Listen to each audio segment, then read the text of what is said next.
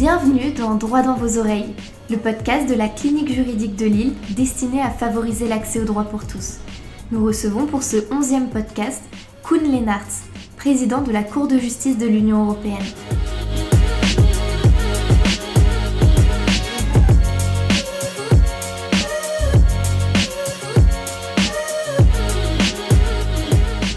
Pour cette deuxième et dernière rubrique, nous allons nous intéresser davantage à l'organisation et au fonctionnement de la Cour de justice. Alors, dans un premier temps, et pour que nos auditeurs puissent bien comprendre, est-ce que vous pouvez euh, résumer très rapidement ce qu'est l'Union européenne? Oui, absolument. Euh, je suis ravi de le faire parce qu'il y a souvent des malentendus à ce propos. Euh, pour moi, l'Union européenne est une structure de gouvernance commune. Et la langue française, je dois lui rendre hommage, est une des deux langues que je connais qui a ce magnifique mot de gouvernance. Governance en anglais. Dans ma langue maternelle, il n'y a pas d'équivalent. Et ça pose problème. Pourquoi? Gouvernance, tout le monde comprend que c'est le public management, la gestion publique. C'est pas gouvernement, dans le sens de l'exécutif, c'est plus large.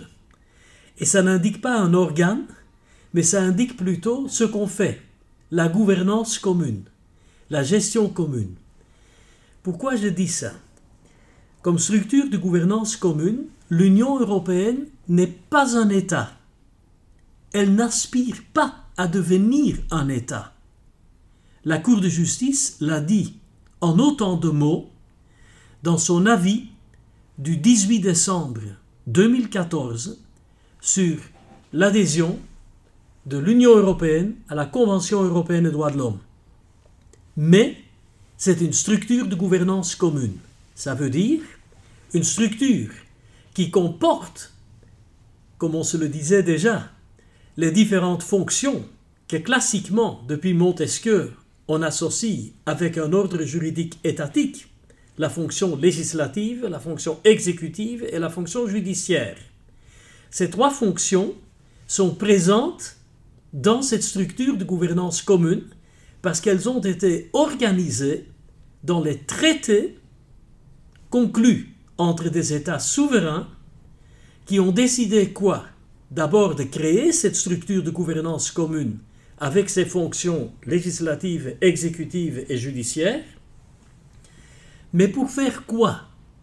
Pour faire ensemble et à travers cette structure de gouvernance commune ce que les États seuls ne peuvent pas de manière efficace accomplir.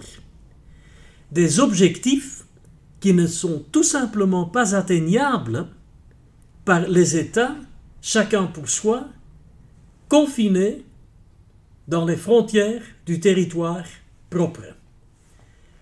Et des exemples rapides le démontrent tout de suite. Un espace unique sans frontières intérieures. Ce changement de paradigme de l'Europe de marché vers l'Europe citoyenne. On ne peut pas faire un espace sans frontières intérieures sans prendre langue, pour le dire de manière très simple, avec les voisins et les voisins des voisins, et ça jusqu'aux frontières extérieures de l'Union européenne une monnaie unique qui facilite grandement tout le trafic de paiement et donc le marché intérieur des transactions en marchandises et en services, on ne peut pas faire une monnaie, unique seule. Et que penser du souci pour l'air pur, l'eau pure? Si un État à une politique sévère en matière de la qualité de l'air ou de l'eau, mais les États voisins ne l'ont pas, malheureusement, l'air ne cesse pas aux frontières nationales. L'eau non plus. C'est donc une politique forcément commune. Et que penser d'une installation nucléaire comme celle de Cattenom qu'on voit d'ici? Mais qui est quelques kilomètres, oui, c'est derrière ce bâtiment-là, au-delà de la frontière franco-luxembourgeoise. je la vois de ma chambre à coucher. Est-ce que vous croyez que je me dis Ouf, heureusement, elle est en France. Si quelque chose se passe avec cette centrale, c'est dans un autre pays. Ne vous faites pas de soucis, je ne me fais aucun souci sur cette centrale, c'est à titre d'exemple. Et pourquoi je ne me fais pas des soucis? Parce qu'il y a des normes communes de l'Union européenne qui garantissent la sécurité nucléaire et qui sont contrôlées, exécutifs, par les fonctionnaires de l'Euratom qui dépendent de la Commission européenne pour contrôler le respect des normes européennes de sécurité. Là, mais aussi dans les quelques centaines de centrales nucléaires à travers toute l'Europe. Donc je veux dire, par ces quelques exemples, il y en a évidemment plein d'autres, comme l'asile et l'immigration, déjà mentionnés. Celles et ceux qui transgressent les frontières, qui franchissent les frontières extérieures de l'Union sont de facto, de fait, si pas de jure, dans l'ensemble des États membres. Donc, il y a plein de politiques pour lesquelles l'Europe doit œuvrer à travers une structure de gouvernance commune. En cela, l'Europe renforce ses États. Parce que ces États, s'ils avaient décidé de rester séparés, on peut dire, ces États seraient formellement souverains. Formellement. Mais de fait, incapables. Maintenant, les États décident de faire en commun toutes ces politiques qu'ils ont souverainement et démocratiquement confiées à l'Union européenne comme structure de gouvernance commune, et avec cela, il y a une chance tout à fait réelle d'exercice efficace de ces compétences à ce niveau-là.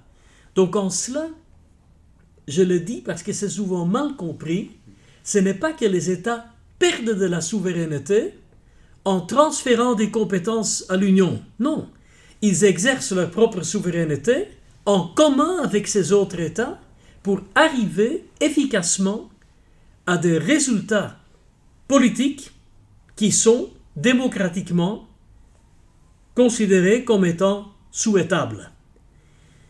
En cela, certains appellent ça, comme vous le savez, la souveraineté européenne. Moi, je n'utilise normalement pas ce terme parce qu'il est souvent mal compris, surtout dans les pays germaniques où donc souveraineté est toujours associée avec l'État-nation, et donc et ça, et c'est contraire pour l'Europe.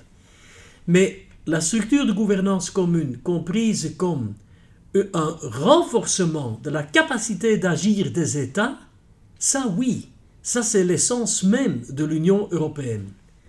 Alors, une fois que cette structure de gouvernance commune dans ses fonctions législatives et exécutives a fait des règles communes, et vous les connaissez, les actes législatifs, on les appelle depuis Lisbonne vraiment comme tels, les actes délégués et les actes exécutifs, c'est les trois catégories, d'ailleurs largement issues du système constitutionnel français, hein, où on a aussi ces trois catégories. C'est très bien ainsi.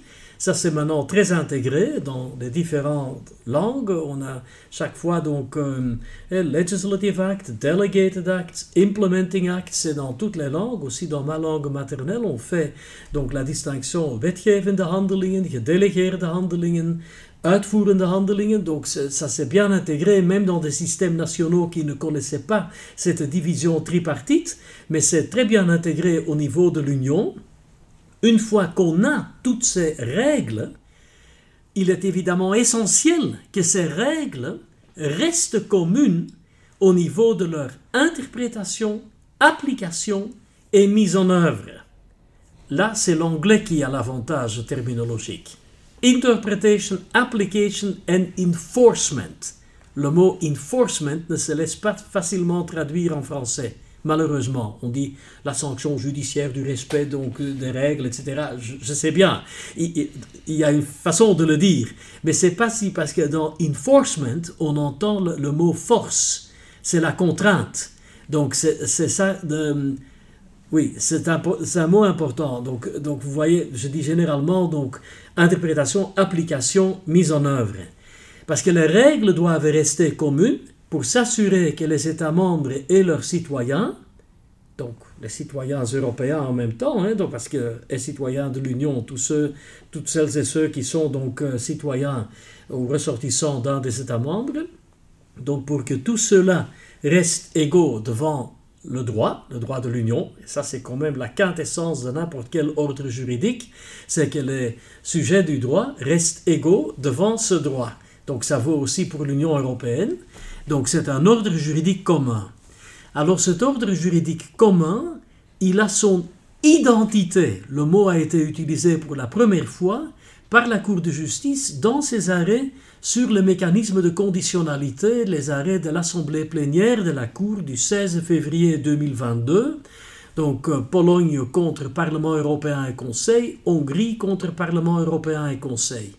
Et là, on a indiqué que les États membres acceptent d'être dans cet ordre juridique commun parce que tous les États membres partagent les valeurs sur lesquelles l'Union est fondée, la dignité humaine, la liberté, la démocratie, le respect de l'état de droit, des droits humains, antérieurement droits de l'homme, mais il faut me pardonner, je suis l'heureux papa de six filles. Hein je refuse de parler des droits de l'homme, je parle des droits humains, parce que sont autant les droits de la femme, n'est-ce pas? Donc euh, les droits humains, dans une société caractérisée par le pluralisme, la tolérance, l'égalité et la solidarité.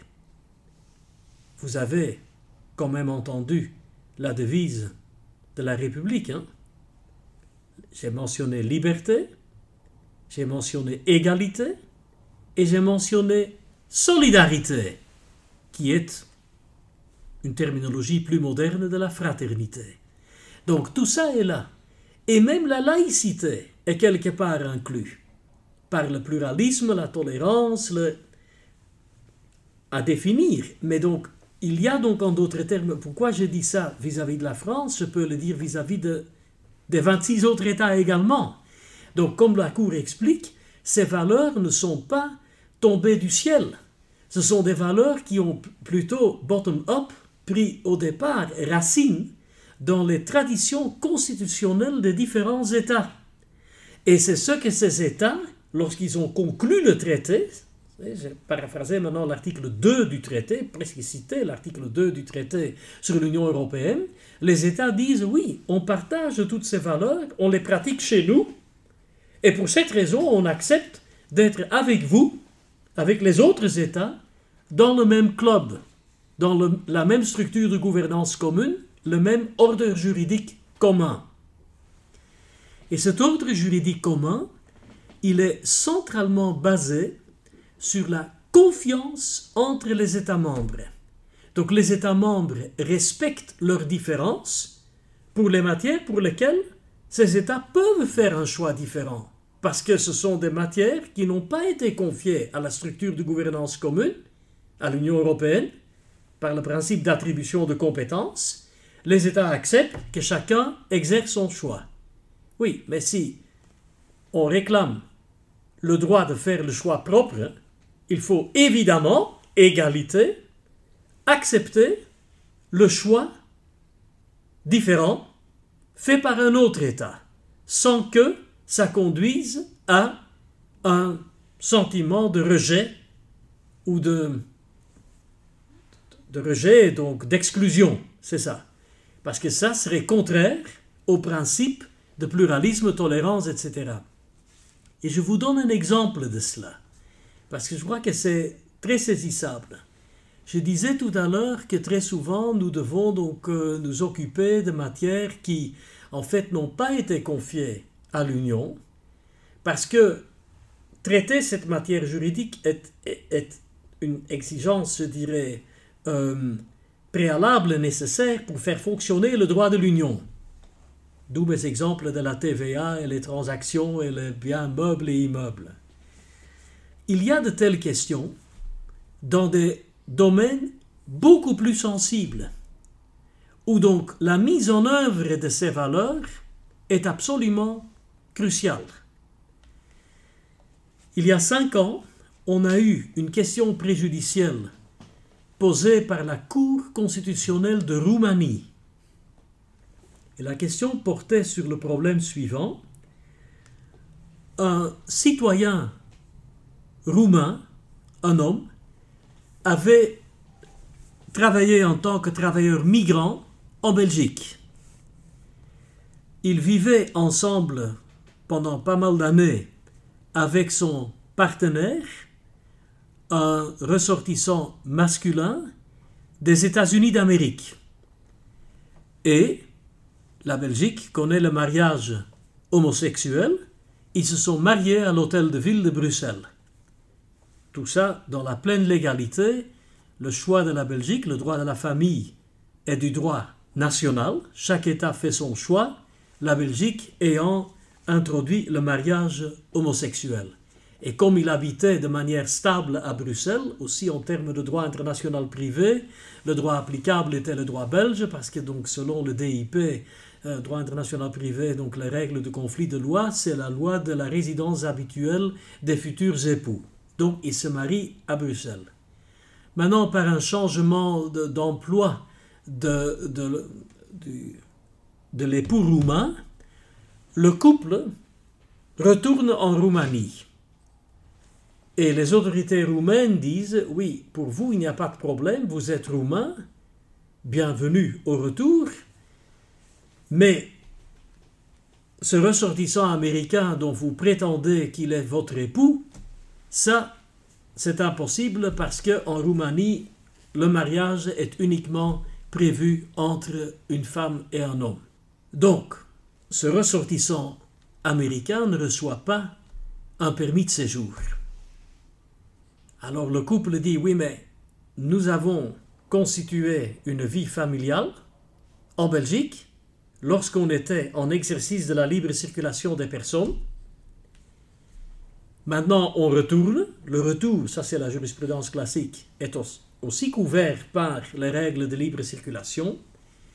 Et donc la Roumanie doit, au titre du droit de l'Union, le droit à la libre circulation, combiné avec la protection de la vie familiale, l'article 7 de la Charte des droits fondamentaux de l'Union européenne, à tout le moins au fin de donner un permis de séjour à cet époux américain, euh, reconnaître le mariage de Belgique. La Cour constitutionnelle de Roumanie, et vous voyez comment l'union juridique fonctionne, est saisie du problème. Cette Cour, et je le dis largement en son honneur, a eu l'indépendance de juge, comme il se doit, de poser ces questions à la Cour de justice.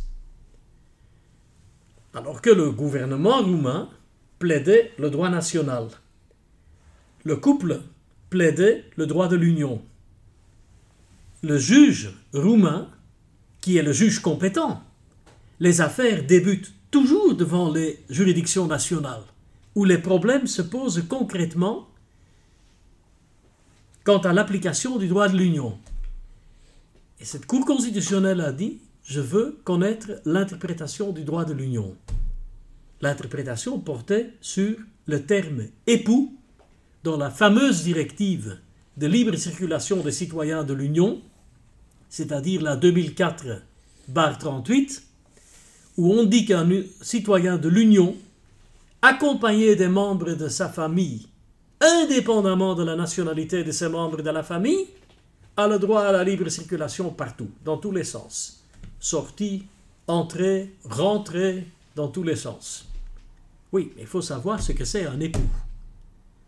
Alors, lorsque l'affaire est entrée il y a cinq ans, j'ai dit à ma femme, Maintenant, j'ai une affaire très intéressante. Je dois définir ce que c'est un époux. elle m'a dit, après 35 ans de mariage, vous ne, le sais toujours pas Oui, je dis, oui, oui, j'ai un soupçon ce que ça peut signifier pour nous, mais euh, ici c'est plus large. Alors, ça c'est un exemple du type de ma directive TVA. Hein. époux, c'est du droit de la famille. Ce n'est pas confié. C'est pour ça que la directive, tout simplement, l'époux. On ne s'est pas posé des questions plus en avant.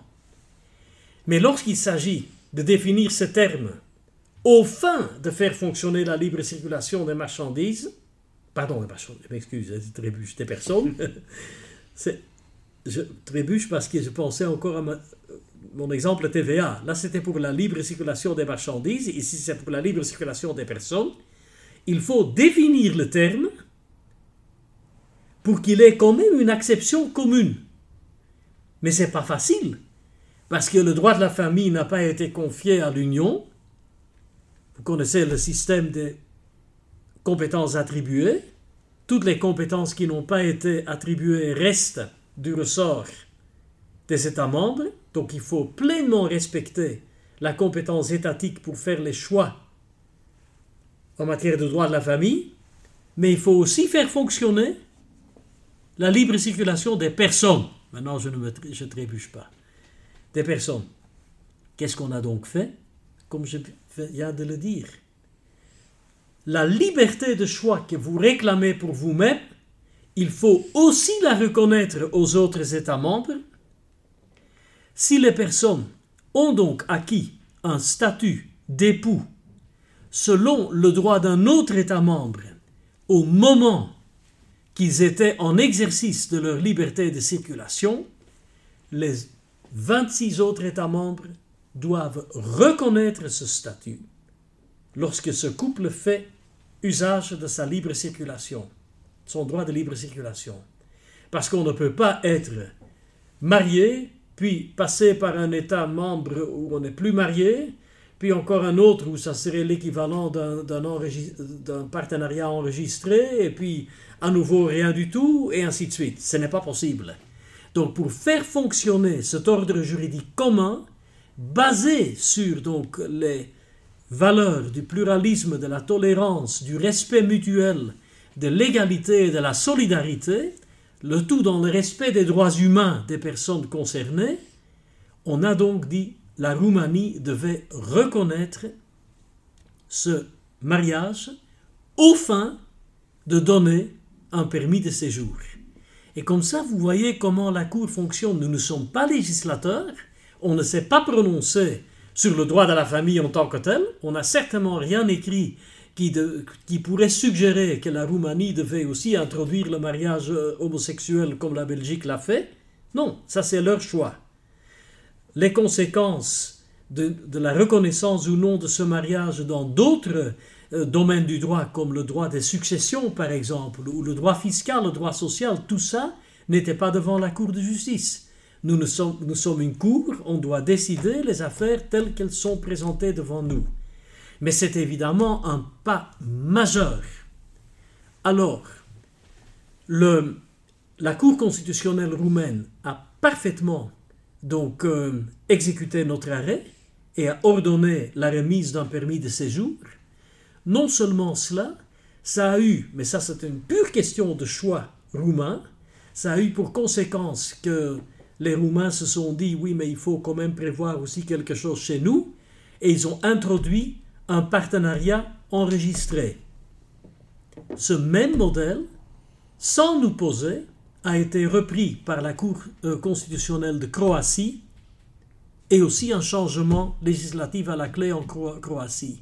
Donc, mais ça sont des, des effets, si vous voulez, de notre jurisprudence, et ça se présente dans beaucoup de matières, Par exemple, le, port de signes religieux dans les rapports d'emploi, ou l'abattage rituel, et, des choses comme ça, donc, euh, où on fait la solution du cas qui nous est soumis, donc on se prononce dans ces balises, je dirais, de ce cas, mais c'est déjà suffisamment déclencheur pour que les États membres, en exercice de leurs propres compétences, fassent des choix qui sont plutôt en phase de cette interprétation commune, quand bien même celle-ci soit cantonnée à l'intérieur des règles du droit de l'Union proprement dit. Et ça donc conduit souvent à un effet multiplicateur de convergence juridique au sein de l'ordre juridique commun, parce qu'on partage des valeurs communes.